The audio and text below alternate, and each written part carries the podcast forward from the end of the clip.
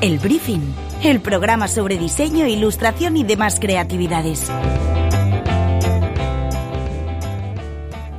Buenos días, buenas tardes o buenas noches. Yo soy Carlos Garzani y esto es El Briefing, el podcast de diseño, ilustración, arte y demás creatividades de Cultura Plaza y Plaza Radio. Hoy toca sumergirnos en el mundo del diseño, arte y tecnología. Y no, nada de esto va en un compartimento separado. Hablamos de Vitamin, un estudio creativo fundado en el 2014, que desde entonces se ha especializado en instalaciones interactivas lumínicas, una firma que ha trabajado para Nestlé, Reebok o Coolway y que ahora llevará su creatividad a la huerta valenciana. Para ahondar más en su universo, hoy nos visita Javier Mujica, director creativo de Vitamin. Bienvenido al briefing, Javier, ¿cómo estás? Muy bien, muchas gracias. Hoy estoy muy contento de que, de que estés aquí porque yo creo que es un proyecto el que hacéis desde Vitamin muy especial, distinto y, y del que yo creo que mucha gente quizá no llega a, sobre todo estoy también hablando del público que está fuera del mundo del diseño o a comprender o a saber cómo eh, surgen este tipo de proyectos. Yo te quiero lanzar antes eh, un, un, concepto porque estaba en estos días leyendo pues eh, muchos eh, artículos, viendo, mm, empapándome mucho de vuestros proyectos y no sé si, si eras tú o alguno de tus compañeros del estudio que hablaba de una cuestión que yo me he subrayado y es que decía que erais eh, o trabajabais la tecnología artesanal. Correcto. Que me gusta mucho este concepto. Entonces yo te quería preguntar que me explicaras un poco en qué consiste esta tecnología artesanal o a mano. Pues mira, eh, bueno, para introducirte un poquito, eh, yo soy, vengo del mundo de Bellas Artes, yo soy artista y mi socio eh, estudió diseño industrial, ay, perdón, de ingeniería, ingeniería electrónica. Y cuando nos fusionamos, yo venía del mundo artístico y él introdujo la tecnología en el mundo del arte y es cuando empezamos a crear todo este tipo de piezas. nosotros decimos que hacemos tecnología artesanal porque al final todo lo que desarrollamos lo creamos nosotros, es decir, lo programamos desde cero, muchas veces, sobre todo al principio, construíamos nosotros los artefactos o las piezas que presentábamos, entonces es tecnología artesanal porque no es un software que puedas comprar en, de, en, cualquier eh, sitio, sino que es algo que creamos nosotros desde cero y yo creo que aporta valor a la pieza porque es algo nuestro, totalmente, de principio a fin. Hay además otra palabra que yo creo que es bastante relevante o, importante cuando, cuando estamos hablando de proyectos como los que desarrolláis vosotros, que es experiencia, ¿no? Siempre se habla del, poder de la experiencia y, y, además es una cuestión que quizá también eh, me interesa vincular a la tecnología, porque parece que cuando hablamos de tecnología siempre lo primero que nos viene es algo frío, ¿no? Un concepto casi como muy alejado de, lo humano. Pero en este caso, cuando hablamos de, eh, experiencia, de, artesanal, de la mano, nos remite algo como mucho muy emocional, ¿no? O sea, que tiene también mucho que ver la emoción y, esos sentimientos eh, que se generan en, en, esas piezas que parten de esa parte aparentemente fría, ¿no? Que es el, eh, eh, eh, la tecnología. Claro, nosotros siempre decimos que para realizar nuestro trabajo intentamos poner la tecnología al servicio del arte. Es decir, no utilizamos la tecnología como un fin, sino la tecnología como un medio para representar algo. Es decir, la tecnología está en todos nuestros proyectos, pero siempre de una manera un poquito intuitiva, un poquito oculta, porque, por ejemplo, trabajar con, con pantallas táctiles o trabajar con, con cosas cotidianas que todo, todo el mundo ya conoce, un iPad, todo el mundo sabe hacer scroll, todo el mundo conoce una pantalla, pero si en vez de eso utilizamos otras superficies distintas, como hacer interacciones con maderas, que en principio no parece algo tecnológico, o en vez de una pantalla al uso, pues una pantalla transparente, que la gente alucina también de ver cosas ahí en el aire, ahora con el tema de los hologramas. Entonces, darle una vuelta a la tecnología para presentar cosas novedosas, que no tienen por qué al final ser tecnología muy, muy puntera, pero sí que tienen ese puntito, decir, ostras, esto, esto cómo estará hecho, esto como tal poco ilusionista, ¿no? También hay, hay, hay, un punto, punto ahí. No sé si además también hay un eh, si se va sumando un poco el reto, ¿no? Porque tienes que seguir sorprendiendo a un público mm. cada vez más habituado, evidentemente, y ahora es, parece una bobada decirlo, a la tecnología, a, muchos aparatos y además con experiencias que conforme van conociendo, ¿no? Al final tenéis que darle un giro de tuerca siempre, siempre parece que, hay que ir superándose. Sí, de hecho, eh, nosotros, te, te, voy a contar una anécdota, cuando empezamos eh, en el estudio, que éramos yo y mi socio Pablo, Eh, en un principio, pues claro, no tienes clientes, no tienes eh, nadie que, que, aporte para crear tus, los proyectos. Entonces empezamos una, una, época de hacer cosas que llamamos que no sirven para nada, que era desarrollar instalaciones que al final pues las poníamos en nuestro estudio o las grabábamos, pero no tenían un fin en sí mismo. ¿Qué pasa? Que durante estos primeros años de, de experimentar y de probar cosas y de innovar, eh, hicimos todo un, un, bagaje de información y un bagaje de trabajo que luego hemos ido eh, pudiendo presentar a, a, nuestros clientes. Es decir, hicimos un trabajo previo que luego ya, pues, cuando hablas de, de arte interactivo o espacios inmersivos o cosas así, la gente no sabe de, lo que le hablas.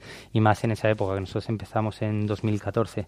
Entonces teníamos que tener algo para que los clientes vieran que realmente sabíamos hacer esto y que se podía hacer y que era esto al final. Y también en lo que dices de la tecnología, pues sí que es verdad que nosotros estamos en continua investigación ya que la tecnología avanza día a día y más en este tipo de cosas. Entonces, al final somos autodidactas y tenemos que ir día a día viendo lo que ha salido, sobre todo Pablo, que siempre está al loro de las fricadas nuevas de tecnología. Siempre, pues, eh, mira, acaba de salir esto y lo investigamos, lo desarrollamos con el equipo de informáticos y diseñadores. Intentamos sacarle partido y hacer nuestro la tecnología que va apareciendo.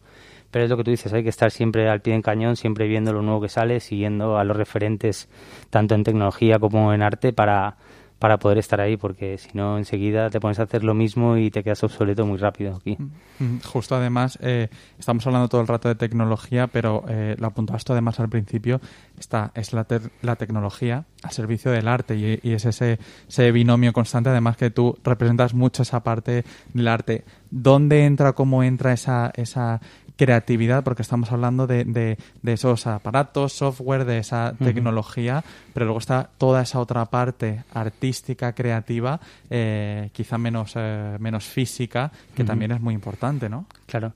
Eh, nosotros, eso como apuntaba al principio, siempre utilizamos la tecnología como, como un medio y no como un fin.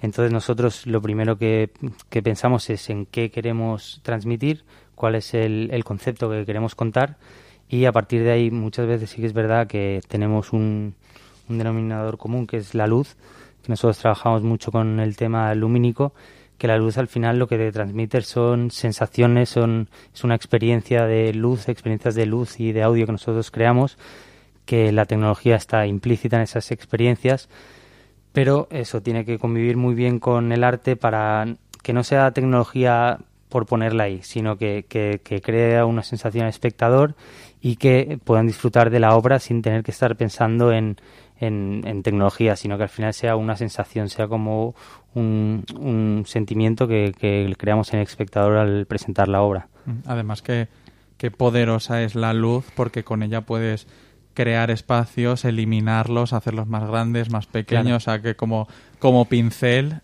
tiene muchísimas posibilidades, ¿no? Claro.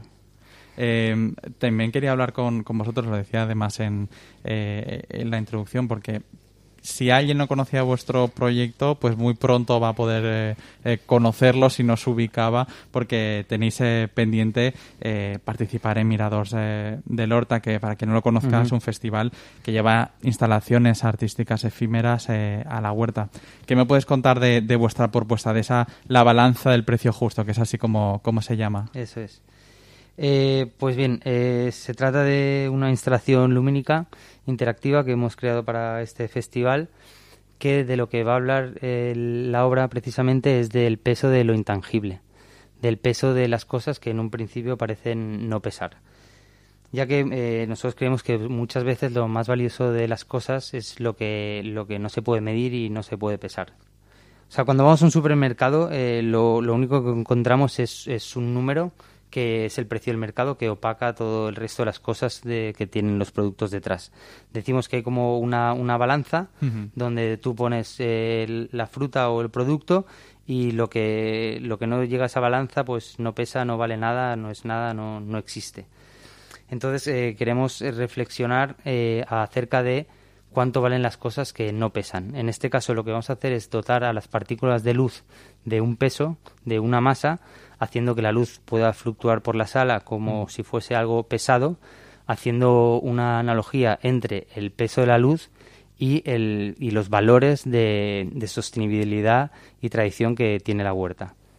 Es muy, muy interesante porque además en este caso eh, concreto. Estamos hablando al principio de esa relación entre la tecnología y esos elementos como más, eh, no sé si decir más humanos o, no, pero bueno, más físicos, más emocionales, ¿no? Que, no se asocian. Y en este caso además es un paso más allá porque es esa relación entre esa tecnología y ese espacio natural eh, al aire libre. También además es un proyecto efímero y que habla de eso y que tiene una lectura como mucho más profunda, ¿no? Que es lo que estabas tú, tú hablando ahora, ¿no? Y todo eso a través de, a través de la luz. Claro.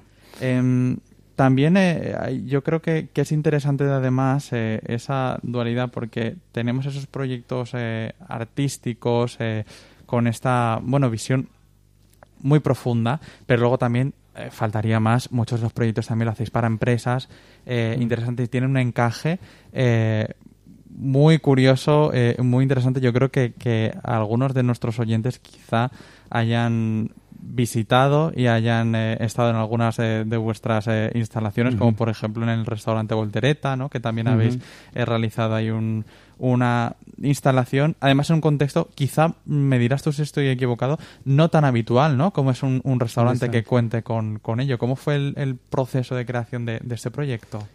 Eh, pues sí, verá, nunca habíamos trabajado en un restaurante que quisiesen montar cosas así, porque ahora sí que es verdad que cada vez más todo el mundo eh, presenta las cosas como experiencias, o sea, intenta transmitir a través de la experiencia de lo, de lo que pasa ahí en el sitio. Y sí que es verdad que eh, ahora ya pues restaurantes, joyerías, tiendas de zapatos cada vez se van más a, a intentar transmitir eh, sentimientos más que enseñar un producto. Entonces, eh, en ese sentido fue un proyecto muy chulo, ya que trabajar en un restaurante y poder tener una, una instalación ahí que la vea tanta gente, ya que pues son turnos de comida, cena y, y se les tiene mucha mucha afluencia y, Voltereta pues es un, es un grupo que realmente está apostando por esto eh, y quiere, quiere influir en los espectadores y, y es muy interesante lo que están haciendo, la verdad.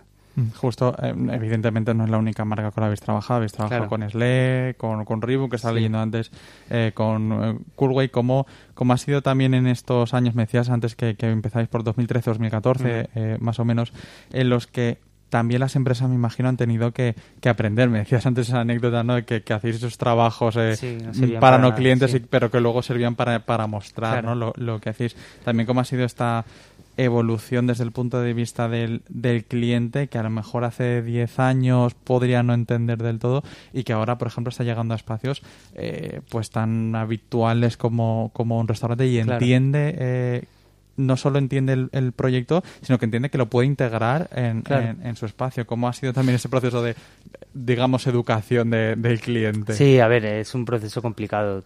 pues sí que es verdad que trabajar para clientes eh, hay panoramas muy diferentes. Hay clientes pues que entienden todo esto y que les gusta y que te dejan hacer y que se sorprenden. Y luego hay clientes que son un poquito más cerrados, que quieren algo, pero pero no acaban de soltarse del todo. Entonces, en ese sentido, pues hemos trabajado con todo tipo de clientes. O sea, hay cosas que hemos hecho que, que no podemos presentar en nuestras redes, por ejemplo, porque son cosas que no, que no nos representan. Eh, ahora sí que es verdad que cada vez más, como estamos evolucionando, podemos elegir un poquito qué proyectos hacemos y qué proyectos no hacemos, porque al principio, pues, vas como, como, vas como pato sin cabeza yendo a todo intentando abarcar todo. Y luego sí que es verdad que hay que intentar posicionarse en tu línea de trabajo y empezar a aprender a decir algunas cosas que no. Y de hecho ahora también el cambio de paradigma que estamos haciendo es que este año hemos intentado centrarnos más en instalación artística.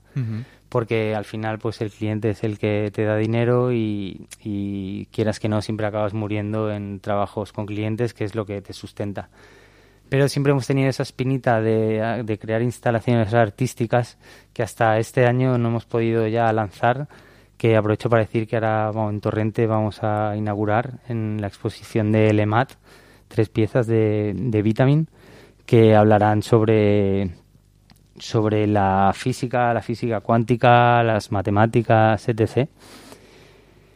Y nada, eso es intentar hacer un balance entre lo que nos da de comer, que son los clientes, y lo que disfrutamos y nos gusta hacer, que es lo, que es lo artístico. Es cierto que hay muchos clientes que, que nos dejan libertad, que nos cuentan un concepto, nos dicen adelante. Y eso, eso, para mí esos proyectos son los mejores, porque al final tienes la capacidad de poder desarrollarte como, como artista, como creador, haces algo de lo que te sientes orgulloso y además normalmente la empresa también está siempre más contenta porque es algo que, que, les gusta a ellos, que nos gusta a nosotros y es algo creado desde cero, desde, desde el corazón de Vitamin. No sé si, eh, por, por, lo que estabas diciendo, no sé si te viene a la cabeza algún proyecto de estos en los que digas que, eh, bueno, que esos clientes os han dejado trabajar y del que te sientas especialmente orgulloso por, eh, por el resultado o mm. por el propio proceso que ha sido disfrutón. Sí, nosotros, por ejemplo, una empresa con la que hemos trabajado mucho y tenemos mucho cariño es Finsa, que es una empresa de, de maderas, una financiera maderera de, de Santiago y ellos, pues eso, eh, nos soltaban un briefing, hacían una propuesta de lo que querían presentar y a partir de ahí nos daban total libertad para, para crear. la última instalación que hicimos con, ella fue, con ellos fue aquí en Valencia, que ellos lanzaban una gama de, de maderas que, digamos que eh, eran con, canto visto y eran unos productos que salían nuevos ahora. Entonces, junto con Enorme Estudio de Madrid, se crearon una especie de meteoritos hablando del concepto de que acababan de aterrizar un nuevo material que venía de que acaba de aterrizar en, en, Santiago eh, y entonces era el estudio de estas de estos materiales entonces creamos como todo una especie de background para contar el proyecto todo un concepto que llevaba detrás de los meteoritos que habían caído en la, en la tierra que estábamos como analizando las propiedades de la madera que había caído, de dónde venía el producto, de los planetas de los que venía. Y luego entonces tú podías, eh, creamos los meteoritos gigantes de unos dos metros de altura por, por dos metros de ancho. Y luego teníamos una mesa interactiva donde habían como muestrecitas de, de esos meteoritos, que eran trocitos de madera, y tú colocabas en esa mesa los, los, los, trozos de meteoritos y entonces te daba, eh, te daba información sobre el producto, sobre qué, medidas había, sobre cuánto podía flexar, sobre cuánto aguantaba, te enseñaba proyectos que se habían hecho con esa madera, es decir, un poco enseñar producto pero de una manera distinta, una manera que el espectador, además creamos todo un espacio con piedras y iluminación, que al final como que metes al cliente dentro de una historia, cuentas un concepto sólido y la gente parece que se lo cree y lo disfruta más. Qué bueno, qué bueno. Mm. Justo además estábamos hablando del elemento físico, también lumínico de, de, la obra, pero creo que lo apuntas al principio, que también es importante el elemento sonoro. De hecho, si no me equivoco, el propio nombre de Vitamin también tiene algo que ver con, con, con la música, ¿no? Eh, ¿En qué momento de ese proceso creativo entra el elemento sonoro y cómo de importante es a la hora de, de generar estas instalaciones? Claro, pues va, va, va totalmente de la mano. De hecho, eso, nosotros realmente al final casi todo lo que crea son piezas audiovisuales donde muchas veces el audio sí que es verdad que parece estar en un segundo plano, pero es igual de importante. Es decir, tú mueves una, haces un parpadeo de luz, por ejemplo, sin un audio y no, no es el mismo feeling, ¿no? Es, mm. Si lo acompañas con un digamos que el, el, el, efecto sonoro es mucho más, es, envuelve todo y, te, y tiene un sentido la luz eh, cuando se, se, trabaja con el audio. De hecho, eh, otra pieza que hicimos, que presentamos este año en un festival de arte eh, junto a Carlos de Noises, que es un, creador eh, de, audio de aquí de Valencia. Creamos un espectáculo audiovisual en una pantalla en Madrid, donde trabajamos conjunto él y nosotros para crear una pieza interactiva donde era igual de importante el audio que, que el, que el vídeo al final. Era una sinergia entre dos mundos que, que yo creo que tiene que existir siempre para poder contar algo. No sé si además en esta eh, en este baile entre eh, eh, ese trabajo con los clientes, pero también con el mundo del arte, no sé si en el mundo del arte antes te preguntaba por los clientes si, si, si bueno, cómo educar a los clientes en, en este tipo de, de propuestas y proyectos, pero imagino que también en el mundo del arte, quizá de manera distinta, también hay retos, ¿no? Eh, sobre todo cuando hablamos, eh, por ejemplo, nosotros aquí en Cultura Plaza, de instituciones más, eh, bueno, más clásicas, ¿no? O espacios expositivos. A veces parece que, según qué propuestas nuevas no, no se sabe muy bien qué encaje tienen en, en, según qué espacio. Entonces, no sé si, si en esta cruz ¿no? de vuestra de vuestra labor que es de el arte en el que trabajáis con otros creadores en festivales. Si también hay un camino por recorrer para que la propia el propio mercado del arte o institución del arte como, como se quiera llamar entienda ese tipo de, propuestas y, las integre como, como una más. Sí eh, a ver eh, sí que es verdad que por nuestra experiencia hoy en día todo lo interactivo que lleve tecnología, hacer partícipes al usuario de, de la obra, llama mucho la atención y con todo el tema este también ahora de redes sociales, de mm. fotos en Instagram y tal, eh, de momento este está teniendo una buena acogida. Nuestras piezas, la verdad es que casi todos los sitios que presentamos de momento está gustando. También ahora vamos a hacer exposiciones internacionales y en ese sentido yo creo que está un poquito de moda también todas las experiencias mm. inmersivas y interactivas. Yo creo que a la gente le está gustando y los curadores de arte yo creo que también se están dando cuenta que la cosa va por ahí.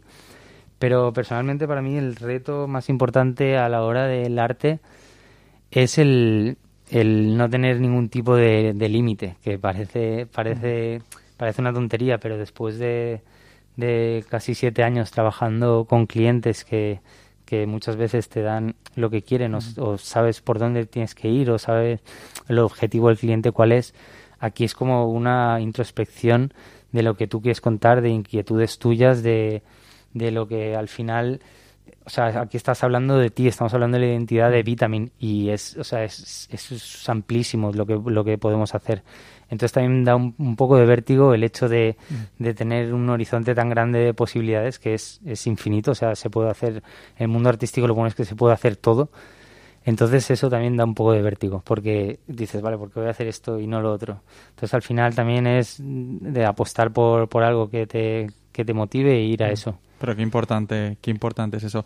Hablando de, límites, eh, yo creo que también es interesante, quizá esta pregunta va, va más enfocada al apartado de vuestros trabajos para clientes y no tanto artístico, pero estabas hablando ahora de, ese mundo de redes sociales, eh, que yo creo que no es, no, es poco importante porque quizá muchas de las eh, instalaciones o experiencias que habéis creado para, especialmente quizá para, para clientes, bueno, están hechas para que el usuario las disfrute en el momento, pero me imagino que también muchos para compartirlas y, tienen ese, ese doble efecto ¿no? Eh, eh, en redes. Entonces, no sé hasta qué punto para vosotros es, es un elemento importante a la hora de crear un proyecto o a la hora de crear un proyecto para, para una marca, en, en este caso, eh, el hecho de que esa experiencia además vaya a ser compartida a través de, de, un montón de pequeñas pantallas. Claro, es, es, fundamental. O sea, todo lo que sea que llaman instagrameable, o sea, todo lo que la gente quiera hacerse una foto con la instalación para subirla a sus redes, al final las empresas lo que buscan es tener, eh, o sea, tener un boom, hacer ruido y llegar al máximo número de, de gente posible. Entonces, si la instalación es atractiva y la gente pues le apetece hacerse una foto ahí por la por la instalación, por la luz, porque les parece bonita, porque es algo sorprendente, porque es algo novedoso, porque la gente le gusta también haber estado en esto en este tipo de sitios, en este tipo de, eventos, pues para el cliente mucho mejor y siempre se, se tiene en cuenta. Qué bien. Bueno, eh, insistimos a nuestros oyentes que para quien no conozca eh, a Vitamin, eh, pues podréis ver muy pronto vuestro, su trabajo en Mirador del Horta, también en esta exposición en, en que llegará muy pronto. y en fin, Javier Mujica, Vitamin, ha sido un placer estar contigo en el briefing. Gracias por habernos acompañado. Quería decir también, si me permites, decir que la obra es del 7 al 17 de octubre y será en el Palacio de Noya, en Meliana, por los que quieran venir. Pues lo tendremos muy en cuenta. Eh, Javier, gracias y, nos vemos pronto. ¿Estás tu casa? Muy bien, muchísimas gracias. Hasta luego. Hasta luego. Y a todos nuestros oyentes, ya sabéis que nos escuchamos cada 15 días en Plaza Radio. Encuentra todos nuestros podcasts en nuestra web 999plazaradio.es o en tu plataforma preferida. 99.9 Plaza Radio, la voz de Valencia.